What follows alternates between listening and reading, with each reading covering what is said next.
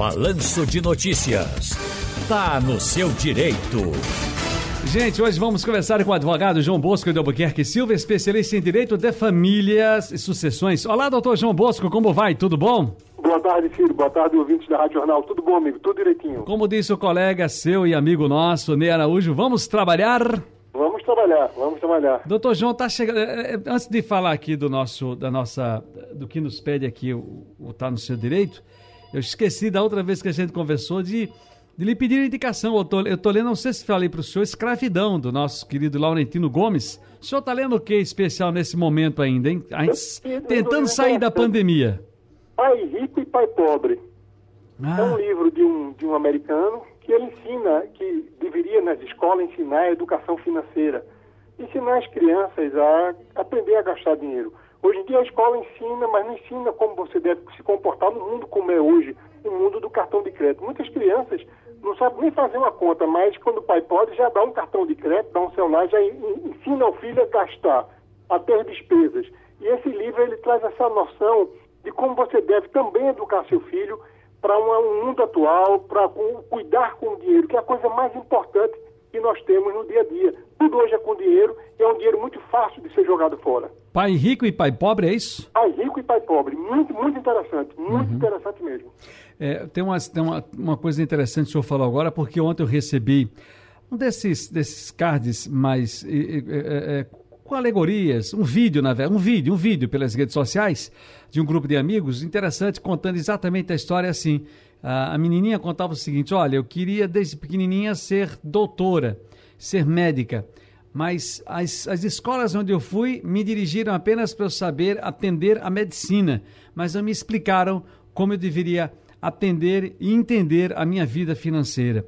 Hoje eu estou encalacrada, eu sou uma médica legal, boa, tal, mas eu estou encalacrada financeiramente. Aí já pula para o engenheiro dizendo, olha, desde cedo eu quis construir prédios, fazer casas, construir sonhos, mas lamentavelmente só me ensinaram isso mas não me ensinaram a geometria de cuidar das minhas finanças, e estou aqui eu, rapaz apertado, cheio de dívidas, o que fazer no momento desse?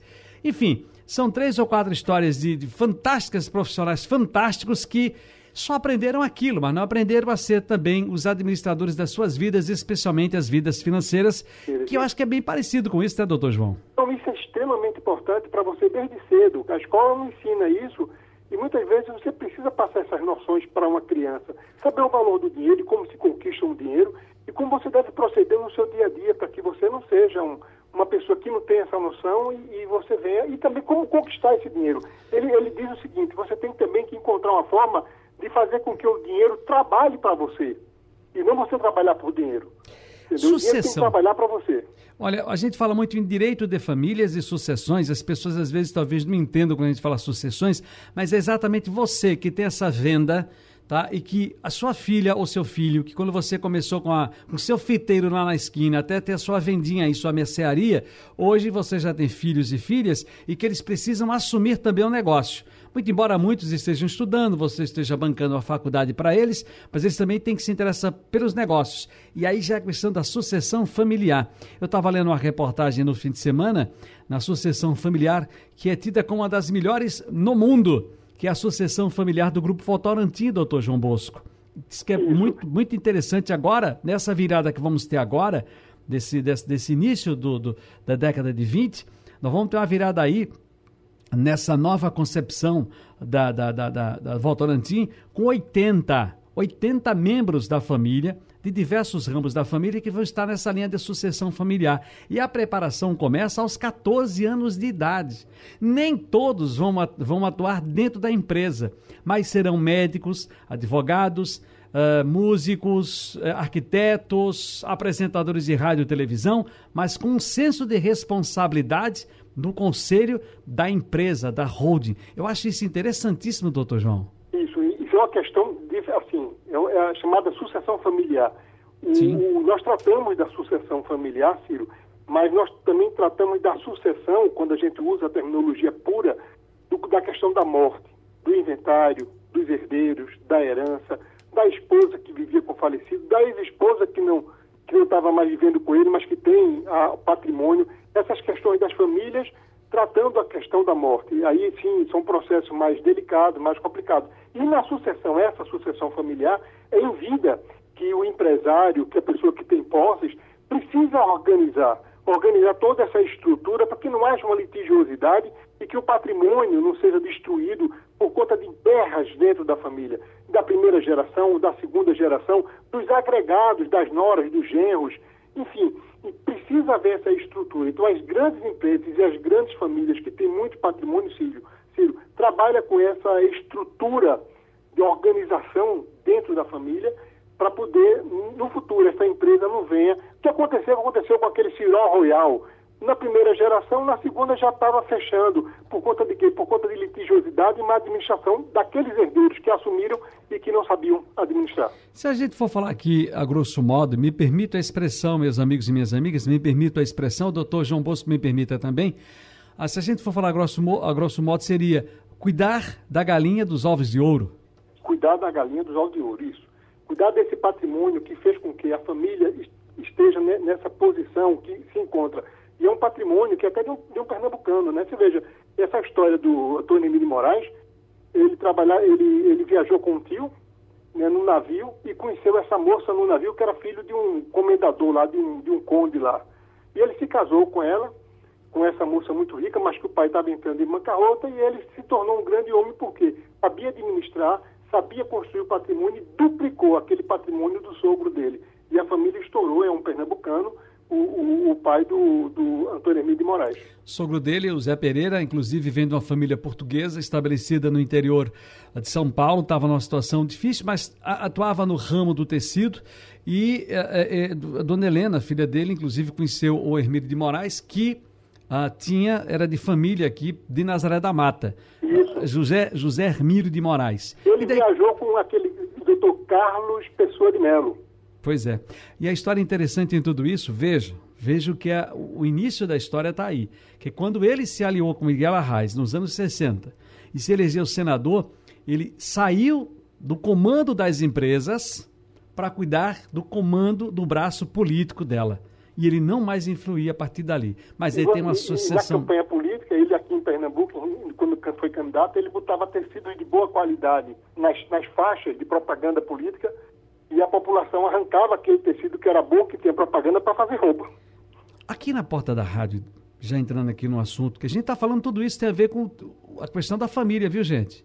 A responsabilidade que nós temos que ter, porque senão você que está com a vendinha, seu filho casa, tem a nora, sua filha casa, tem um genro. Aí, de repente, aquela vendinha que pagou a faculdade de todos e está pagando, inclusive, já a, a, de um neto, por exemplo, começa a, a nora começa você tem direito, vai lá, pega a tua parte e acaba vendendo a barraquinha e acaba tudo. Que nem você tem noção de gerenciamento ou a tua irmã não tem. E eles criaram essa coisa da sucessão da família, que hoje, inclusive, tem ah, executivos que não são do, do, do, Hermílio de Moraes, mas que cuidam exatamente da galinha dos ovos de ouro. E aqui na porta, mudando de assunto e trazendo para o que a gente quer falar hoje também, doutor João, uma senhora chegou para mim dia desse, eu conversava no começo do programa e disse: Olha, ouça o seu programa, não vou usar meu nome. Cidadão casado ficou doente. Eu, na época com 40 anos, estou com 62, fui cuidar deles, morando aqui no bairro chique de Recife, com dois filhos. A menina casou, saiu de casa, foi morar na Europa. E o rapaz também casou, está morando na casa dele. A, a mulher da casa faleceu. E eu cuidei desse cidadão que já estava doente antes, durante 20 anos. Eu estou com 62, desde os 40 eu estou nessa casa, cuidando dele, com outros criados lá na casa também, outros funcionários, outros colaboradores e colaboradoras. Mas e agora? Ela tem, ela, ele faleceu há dois anos e ela está lá. Eu preciso tocar a minha vida. Eu vou viver assim, uma renda, eles me ajudando como se eu tivesse sido uma grande amiga da família. Que direito essa mulher tem, doutor João Bosco de Albuquerque? Filho, veja, ela tem do lado. Alguém pode estar pensando aqui que ela quer ficar como se fosse a, a namorada do cidadão que faleceu, a, a, a, mante, a manteúda. Não é assim, não é isso ela, tem um direito, Ciro. Se a família reconhece todo esse empenho que ela teve para com o falecido, toda a dedicação nesses 20 anos, a família poderia sim é, honrar a, a, ela, dando um bom presente, uma casa, ou pagando a indenização, respeitando também a, a questão trabalhista da situação. Que ela, como, como pessoa, uma funcionária, ela trabalhou, não sei se todos os encargos foram pagos Com relação, por ela ter sido empregada, ela confessa que trabalhou, ela confessa que tomava conta dele, a função dela era essa. Então, ela poderá sim receber da família presente, além de todos os benefícios da profissão dela, que não sei se ela tinha hora extra ou como é que é essa função dela. Não mais que isso. Se caso existisse se uma relação muito mais, é a questão de que você falou aí, de uma relação de, de homem e mulher, de uma união estável, se era pública, as pessoas sabiam. Aí ela muda totalmente o contexto, ela vai ter direito sim a receber não só a pensão dele por morte, caso ele recebesse alguma pensão do INSS ou de um outro órgão, como também essa casa que não era dela, não foi do período dela, ela também entraria como herdeira desse imóvel. Então, depende da situação, se ela pode sim é, ter direito. Mas é mais uma questão de reconhecimento da família, dos filhos, que foram viajar e saíram de casa confiando nessa, nessa senhora que cuidou tão bem do pai deles. Fui visitar meu filho na escola e a direção me impediu de vê-lo. É, isso por ordem da minha ex-esposa. Eu sempre fui um bom pai, presente. Meu filho está sentindo a minha falta, com certeza. Isso está magoando muito a mim, a ele. O que posso fazer? Isso é sério, né? Você veja que a mãe está tentando afastar a convivência do pai com o filho. Mas, é, mas não tem um momento para que ele possa ver, doutor João? Veja, existe um momento quando o juiz estabelece uma visita para que o pai leve o filho para ficar com ele. A visita sábado, domingo ou numa quarta-feira, finais de semana alternado, nas férias, mas ele foi visitar o filho. Ele não foi visitar o filho na casa da mãe, ele foi na escola, participar da vida escolar da criança. É importante que o pai participe, a criança até se orgulha quando o pai chega. O pai está ali vendo que ele está presente, até conversando com a direção, com a psicóloga da escola. É papel de pai. Então ele continua tendo parte o poder. Ele não deixou de ser pai, ele é pai. Todo pai se preocupa quando você tem a cria de ir, de, de, olhar, de cuidar, não só na escola, como qualquer outra atividade da criança. Essa é a função de pai. Não porque ele está separado da mãe que ele vai deixar, ele só vai ter somente só o direito de visita e o outro é de pagar alimentos. Não é por aí, sabe, Ciro? Olha, uma pessoa que falece, solteira, sem filhos, uh, mas que ela deixou um, um, montante de uma dívida gigantesca, não tem bens. A, a família fica obrigada a assumir essa dívida, doutor João? Não, de forma nenhuma. A dívida era da defunta entendeu? A falecida que tem a dívida. Nenhum herdeiro, nenhum filho, nenhum parente vai assumir a dívida. Quem assume a dívida é o espólio dessa falecida.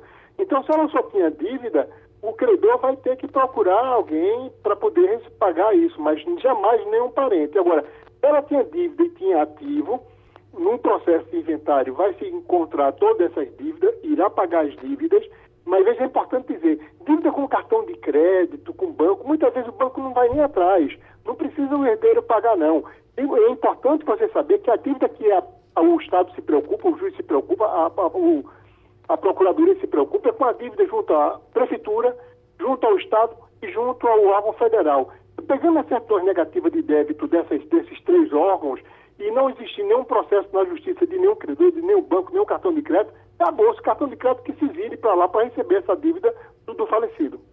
Doutor João Bosco de Albuquerque Silva, que prazer ouvi-lo aqui na Rádio Jornal. Está no seu direito. Até a próxima. Ciro, muito obrigado. Está no seu direito. Parabéns a você pelo seu programa. Boa tarde a todos. Que Deus abençoe a todos. Saúde a todos. Obrigado pela oportunidade.